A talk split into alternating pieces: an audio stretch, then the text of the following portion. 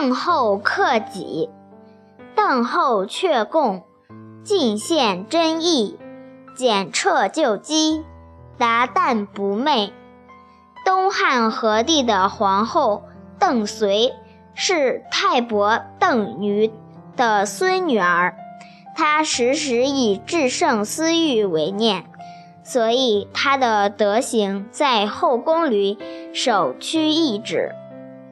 当设立她为皇后时，她推辞避让了多次。这时候，四方诸侯都竭力访求奇珍异宝贡献上来。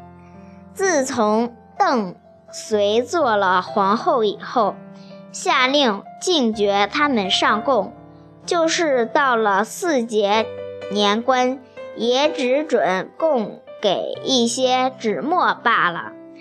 到后来，邓绥做了皇太后，天下多灾，不是大水便是干旱，长达十年之久。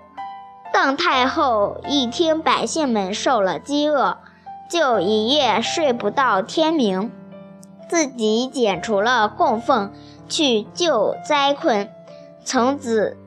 从此天下仍旧和平，年年有十足的收成。